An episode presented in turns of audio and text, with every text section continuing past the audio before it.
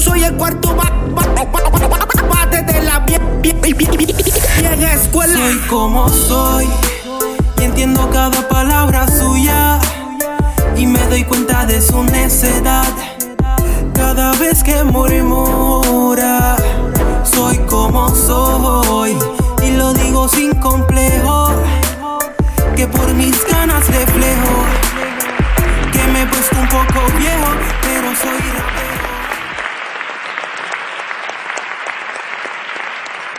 Saludos amigos.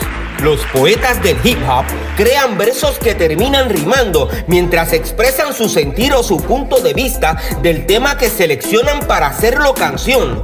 Todos juegan encima del beat. Pero sin salirse del tempo, ¿ok? para sorprender al beatmaker del momento y convencer a los hip hoperos de que son parte de la población y de la cultura. Todos somos hip hop, porque el hip hop es música, es arte, es un movimiento, es de la calle. ¡Hey! Tira la tuya, papá. Pero está prohibido rendirse, porque aunque la vida te sorprenda con una enfermedad terminal, jamás te des por vencido. La historia de nuestro invitado te hará caer en tiempo y entenderás lo frágil que es la vida. A petición de nuestros seguidores, hoy con nosotros, Jimmy MC.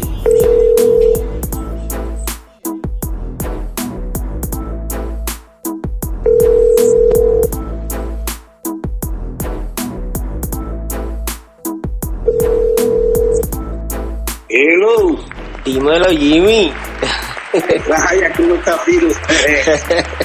Todo bien, mi hermano.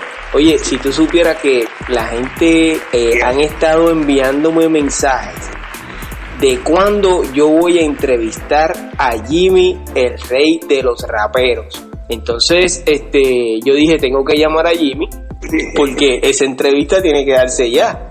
Jimmy, ¿cómo te sientes, hermano? Gracias a Dios, todo bien. Estoy eh, en pausa ahora en tratamiento de cáncer, Wow. pero para adelante como siempre. Ok, oye, para mí es un honor eh, poder eh, conversar contigo y que todos podamos escuchar tu historia, Jimmy. Mm, sí, estamos. Ok, mi, mi gente, ese que están escuchando es Jimmy, el rey de los raperos. Tú sabes que el coro de esa canción que tú grabaste en la década de los 80, tus padres, si no me equivoco, decía, tus padres, tus padres, como ellos no hay nadie, ¿cierto? No maltrates a tus padres, porque definitivamente como ellos no hay nadie.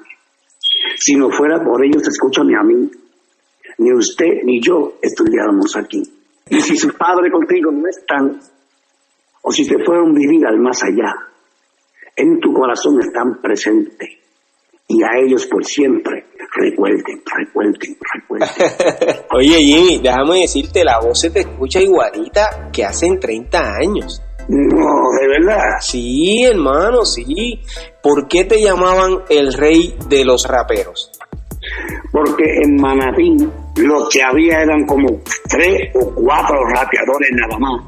Y yo me lo pasaba todo por el rojo, pues me decían el los Oye, ¿y desde cuándo básicamente estás fuera de Puerto Rico? Desde el 96, yeah, 1996. Y, y fíjate, yo tomé mis vacaciones como en dos ocasiones allá también, desde ese entonces. Ok, ok. y visité, ¿te entiendes? Y, y- y me sentí orgulloso cuando llegué y vi todo de nuevo y yo, wow, o sea, tanto que me hacía falta la isla ¿Tú eres natural de? de Nueva York. Ah, ok. Pero yo desde niño, desde los 3, 4 años de bebé, mami siempre viajaba a Puerto Rico. Entonces todos los años tomamos vacaciones en Puerto Rico, en Manatí, en Santurce, donde, donde estaba la familia. Ok. y, y en tres ocasiones me, me han dejado en Puerto Rico, pues pasé la primera vez dos años corrido, entonces nos mudamos todo para allá, para, Mm. para el 83, si no me equivoco.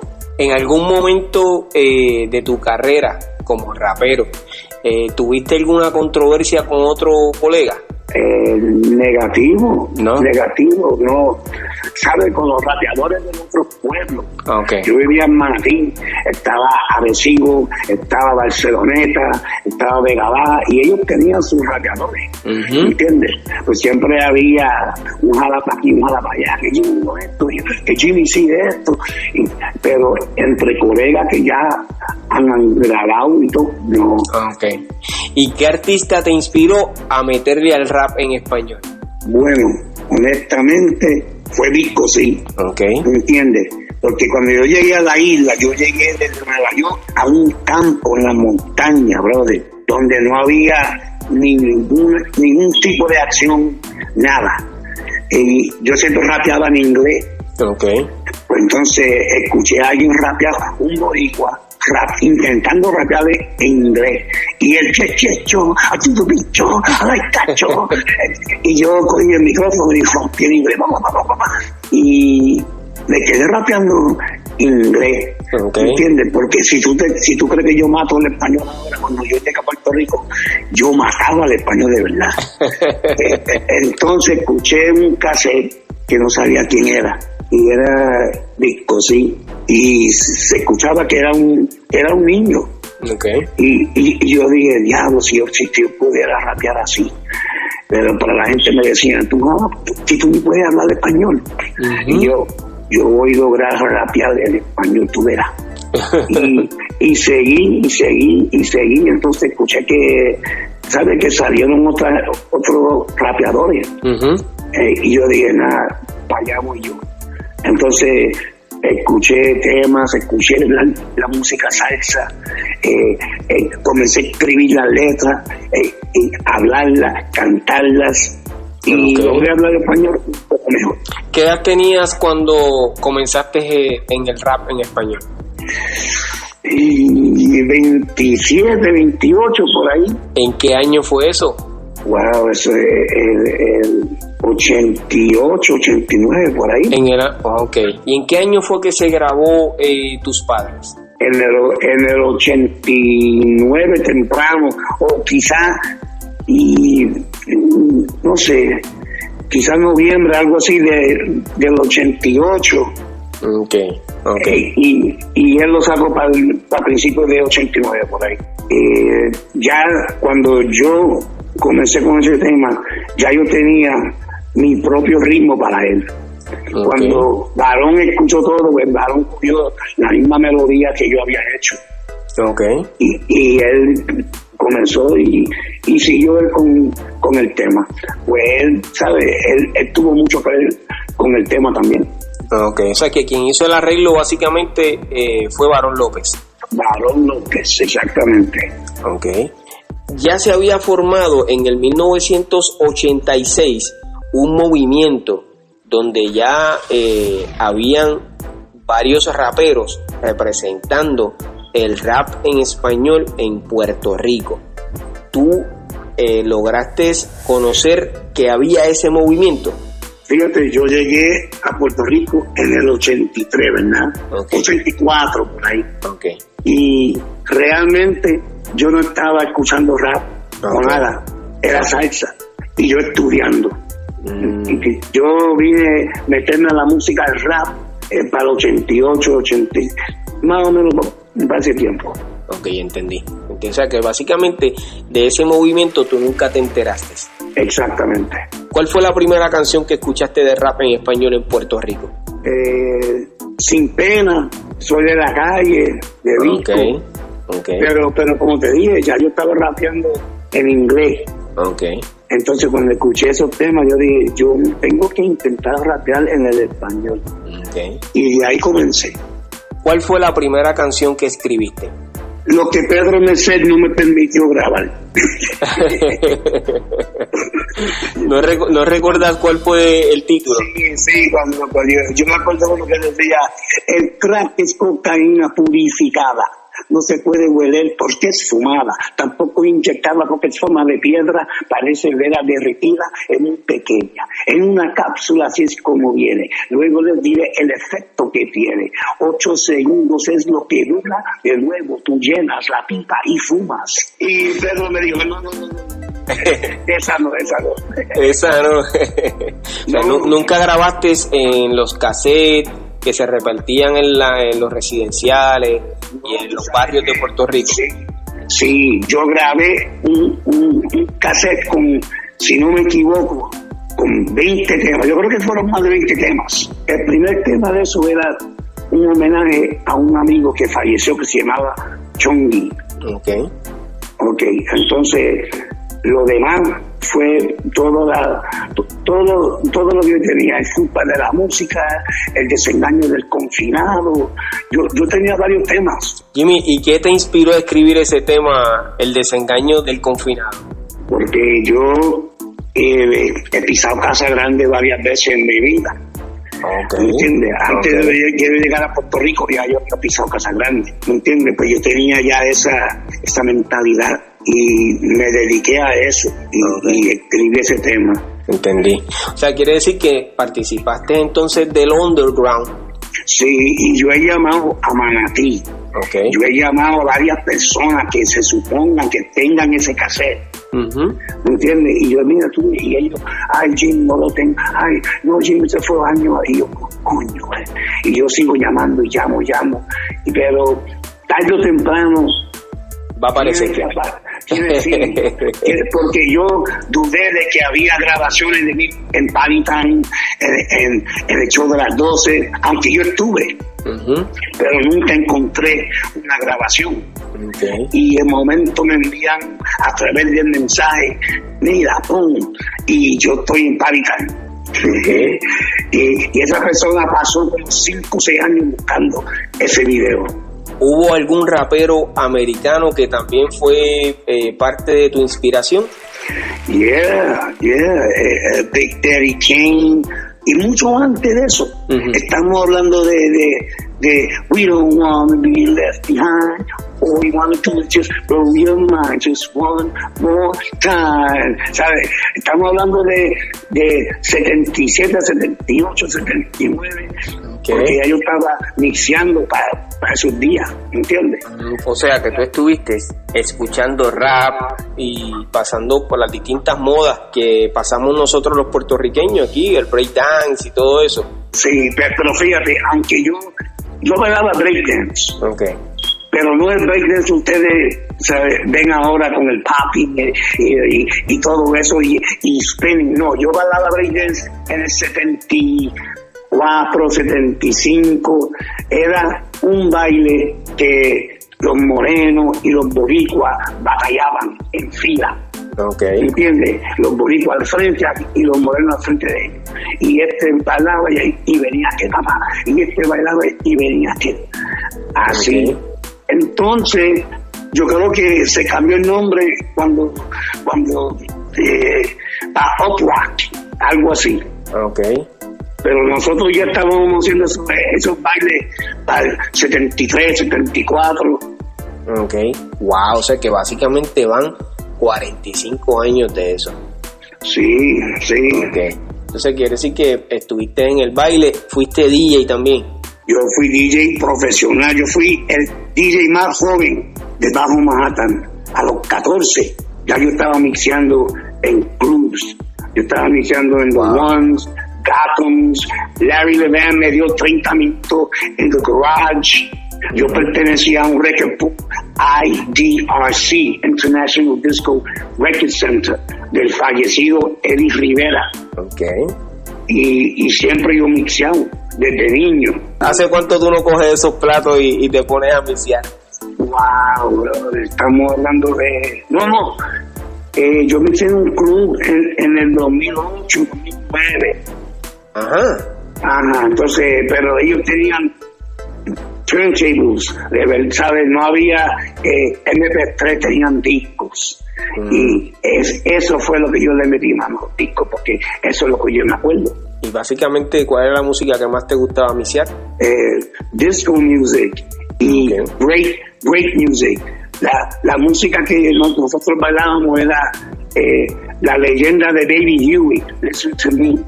Yo no sé si tú has escuchado eso, pero esos temas, The Mexican, It Just Begun, uh, James Brown, cosas así. Entonces, disco, cuando salió el disco, y, y, comencé, entonces, el house latino de, de esa época. De verdad que sí, o sea que vienes batallando de, bueno, 45 años atrás, envuelto en la música básicamente, ¿verdad? Sí, no, sabe, mucho antes, porque ya a los siete años yo trabajaba en el Teatro Jefferson, en la 14 de Nueva York. Yo cerraba y abría las cortinas. Y ahí yo me di con José Miguel Clá, Yolandita, Chucho Avellané, Ramito, Daniel Santo, con toda esa gente. ¿De ahí es que viene tu amor por la salsa? Sí, cuando yo me criaba ya yo estaba escuchando Fania, Joe Petén, mi familia, mi, mi tío Benito de Jesús, el del trigo de Gabajeño. En, mi página yo tengo los dos hijos de uh, Carlos y, y Beno, están en mi página. ¿Y alguna vez eh, has grabado salsa? Sí, yo, yo tengo tres temas de salsa, cuatro. Wow. ¿Cuál fue el primero? El primero fue se llama Sonando con clave. Sonando con clave, ¿cómo dice ese tema? Dice, esto es medio ronco, pero esto es un mensaje para los cantantes que cantan sin son. Yo no me creo el mejor, pero traigo sabor. Yo traigo clave, sí, señor. No me quedo atrás escuchando Fania desde mi niñez, bailando salsa, tocando percusión, en la salsa gordota me crié. Ayúdame, que pique el cuero, toca timbalero. Sí, sí, yo lo tengo. Wow. ¿Y desde cuándo eh, decidiste cantar salsa? Yo siempre he cantado salsa, de, desde Fania, desde Héctor Lavoe, de esos tiempos, ¿me entiendes? Yo cantaba a José Miguel Clara, Gallito de Manatico, todos los temas de él. Yo, yo he hecho coro, yo, yo le he hecho coro a Viti Ruiz, yo le he hecho coro a Johnny Rivera, ¿me entiendes? Y, y par de orquesta de marquesinas. Jimmy, cuando comenzamos la entrevista, eh, me mencionaste que tenías cáncer. Eh, ¿Quieres hablar sobre tu enfermedad? Sí, definitivamente. Yo, yo realmente yo no supe que yo tenía cáncer. Okay. Y a mí me daba problemas en el estómago. Y, y, me daba náusea y dolores. Esto fue para el 2015, pero yo nunca le, presté atención. Entonces ahora, en el 2019, a septiembre, me dio un dolor, un fuerte dolor, y los pies se me durmieron, pues yo fui para el hospital. Y él me dijo a mí, lo que tú tienes es un nervio pinchado, toma una percocet y toma un referido para que te manejen el dolor. Y yo le dije, pero ¿usted está seguro? Porque yo me siento bien. Eso es lo que tú tienes, un nervio pinchado. Pues me fui para casa. A las dos semanas tengo un dolor que, que, me cogió el estómago, la costilla y la espalda en el lado derecho. Llamo a la ambulancia, yo le dije, no, no me lleven a ese hospital, llévenme a este hospital. Fui a aquel hospital, me tiraron un CAT scan, él regresa y lo que me preguntó, ya yo sabía que ya, él me dijo, alguien en tu familia apareció de cáncer. Y ahí fue como si me tiró un cubo de hielo. Porque yo dije, sí, todas mis tías fallecieron de cáncer. Yo tengo primas que están en remisión, yo tengo primas que están, que están batallando ahora. Pues tú tienes una forma agresiva de linfoma en, la etapa 4.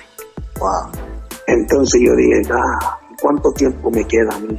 Eso es lo que le pregunté, ¿cuánto tiempo me queda? Entonces me dijo, si fuese colon cancer, yo te daría seis meses de vida. Pero como es linfoma, vamos ahora mismo a admitirte al hospital para un tratamiento agresivo. Okay. Y yo dije, ok, estoy bien, vamos. Y me quedé en el hospital en el septiembre y desde septiembre hasta este día ya yo voy para, para mi sexto tratamiento de, de quimioterapia. Okay. ¿Y has mejorado? Sí, los CAT scans ya que me han tomado todos estos meses ya han enseñado que, que, que han bajado, se han reducieron, se, ¿me entiendes?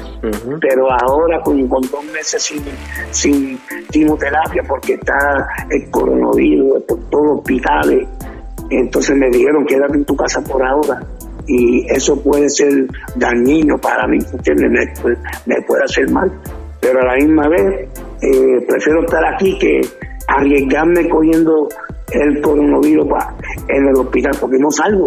Yo soy una persona ya de edad, tengo ¿sabes? respiratorio, tengo COPD, tengo asma, no, no salgo del hospital. brother. Ok, ok, pero lo más importante es que tienes fe.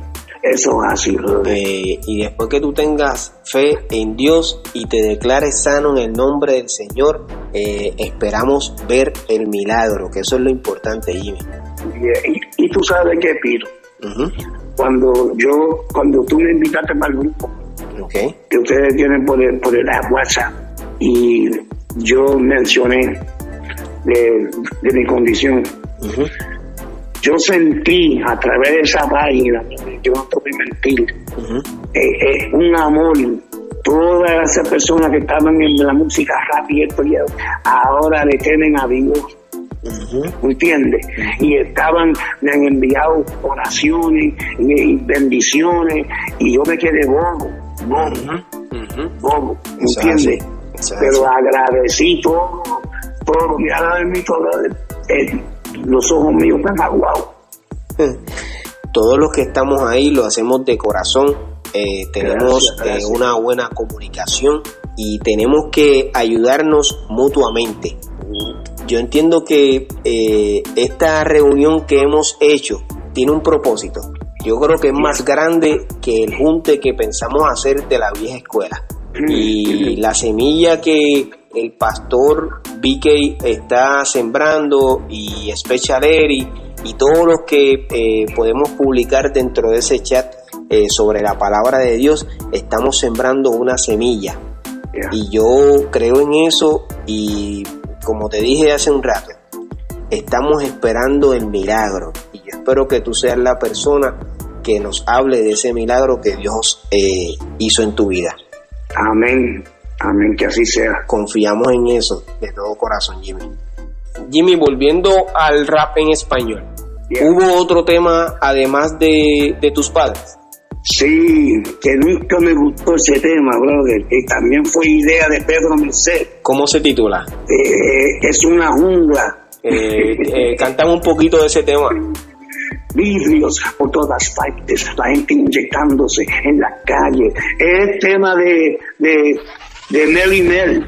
Porque cuando yo estaba hablando con Pedro Merced sobre el tema que me estaba diciendo a mí, eso no, a que no, sonó ese tema, Don't push me, cause I'm close to the Ok. edge, por la radio.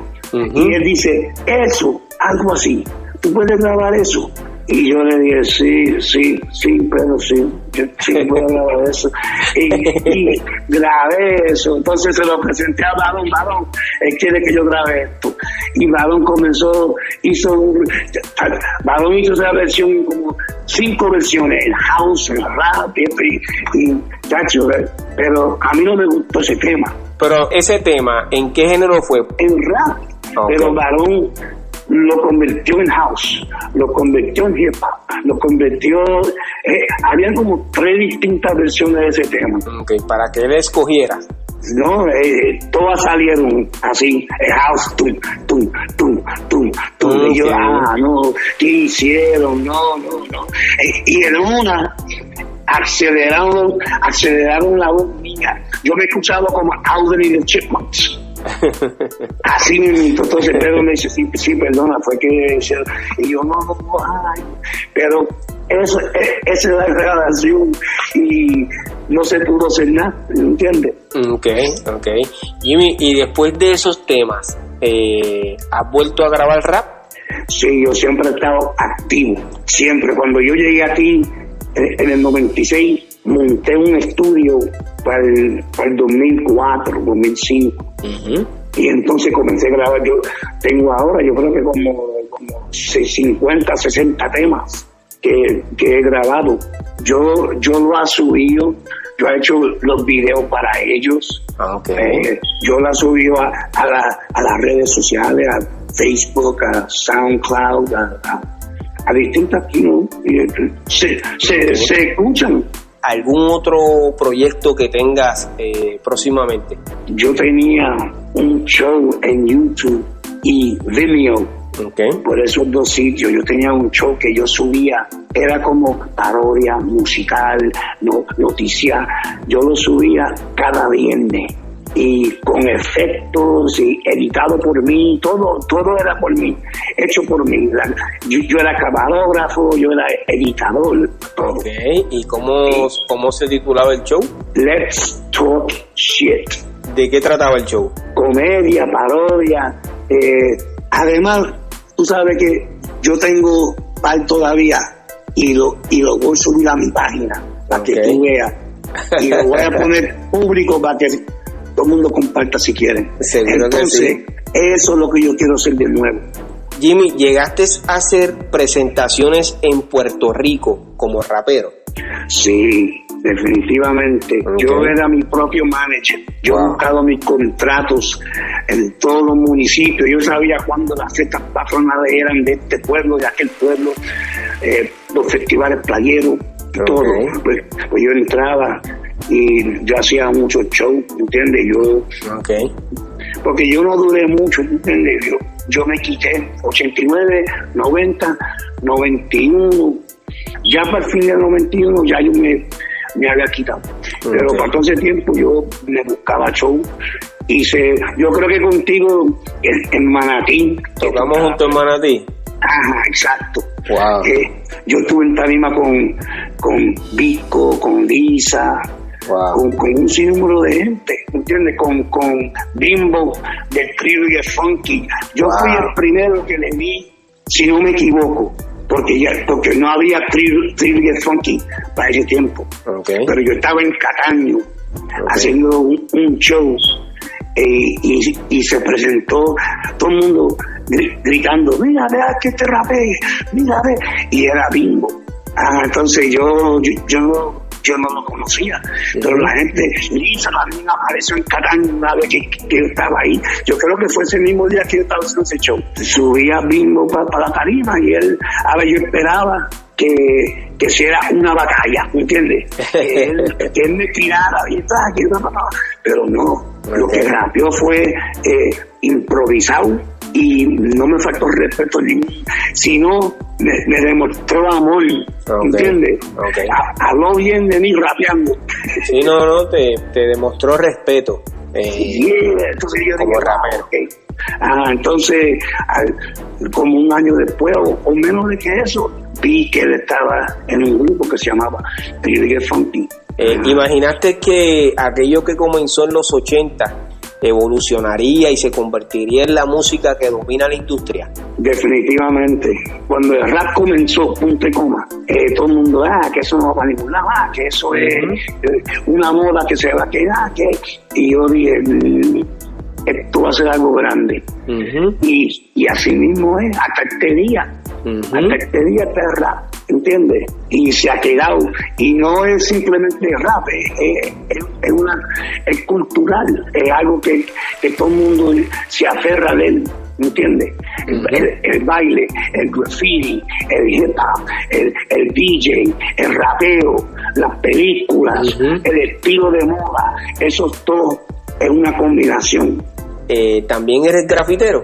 Yo soy dibujante, fíjate, con Ok. todas las amistades con quien yo me dan yo, yo tengo amistades que son los primeros de graffiti, Ok. ¿sabes? Lady Pink, Lee Quiñones, Soul, eh, toda esa gente son de, de, de los pilares de, de, de graffiti. Ahora, para ese Ok. tiempo yo, yo, yo siempre di- dibujaba. Pero nunca me puse a escribir en una pared o un tren, nada de eso. Ok. O sea que básicamente no fuiste grafitero como tal. No. Te gusta el dibujo y dibujas cuando así lo deseas, ok. De los cantantes de salsa, ¿cuál es tu favorito? Mi favorito es Frankie Ruiz, porque tiene la voz más cálida. Eh, quisiera todos salseros tener la dicha que tiene ese hombre, que cuando tira un LP, todos ocho temas pegan. ¿Entiendes? Y es salsero, salsero de calle, es, un tipo de pueblo, ¿entiendes? Y yo lo conocí y yo le hice sonido. Y conozco al hermano de Nelson, y conozco a Vicky, ¿entiendes? Conozco a, Chino Ruiz, que, que que es sobrino de él, acá, porque es un rapero que está en una de mis grabaciones, rapea conmigo un tema, Capo, que también es um, sobrino de él. Okay.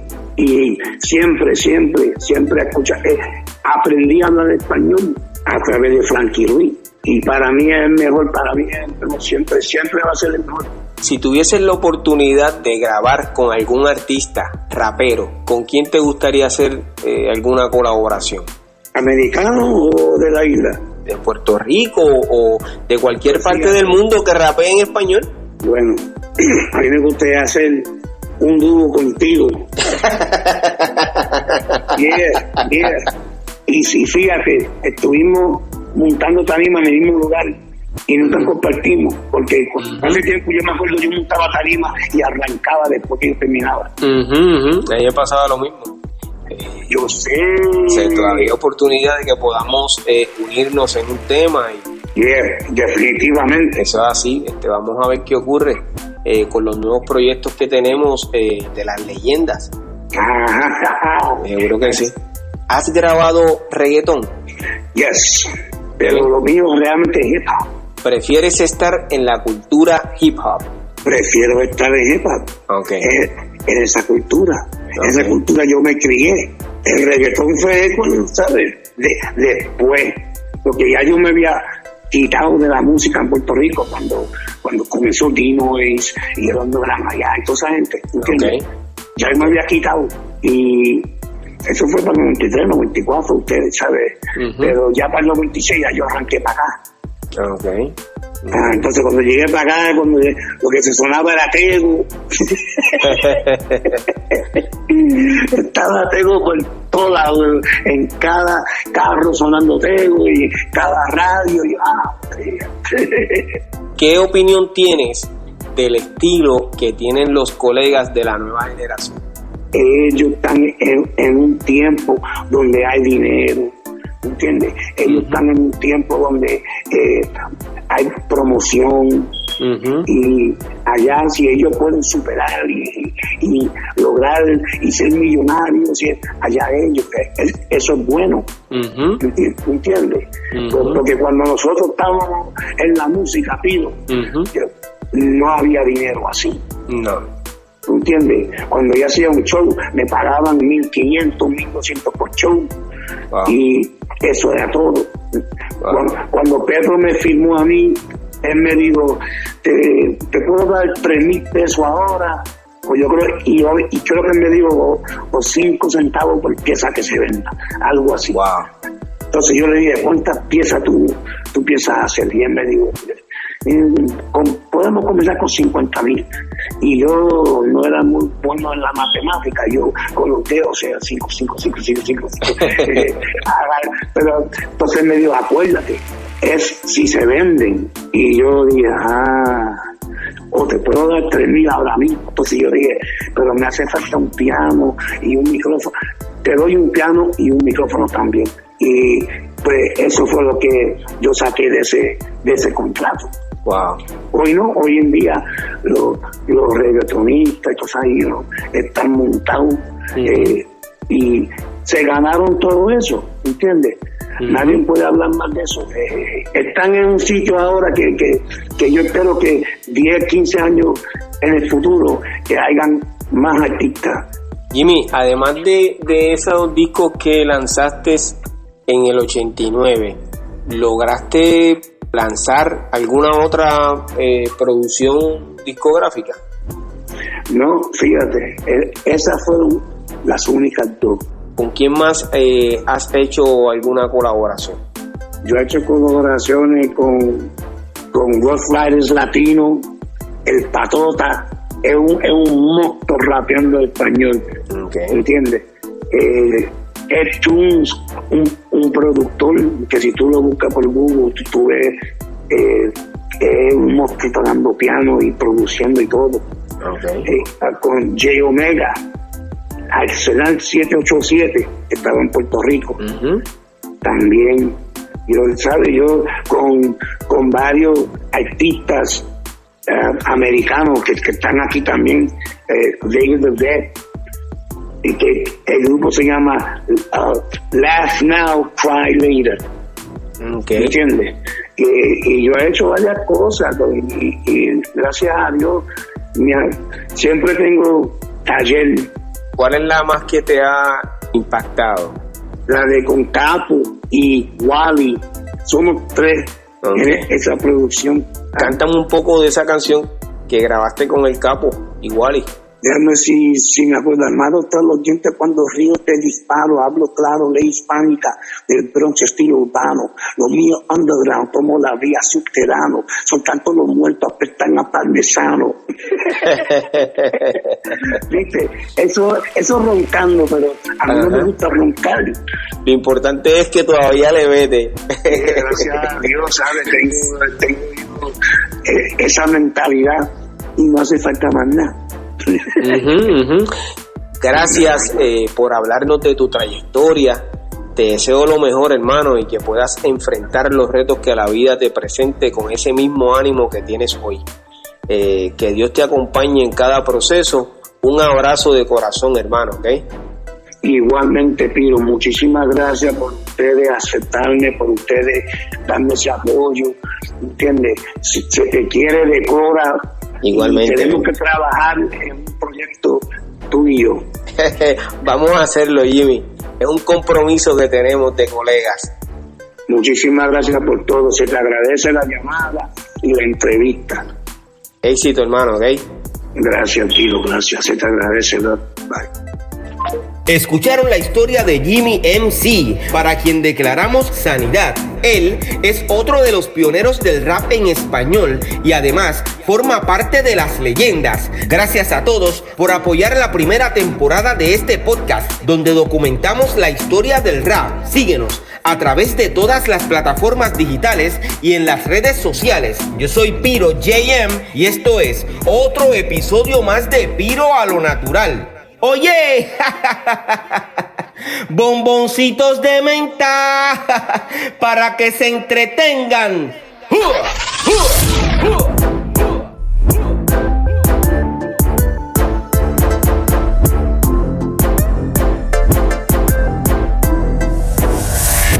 Soy como soy y entiendo cada palabra suya y me doy cuenta de su necedad cada vez que murmura. Soy como soy y lo digo sin complejo. Que por mis ganas reflejo que me he puesto un poco viejo, pero soy rapero.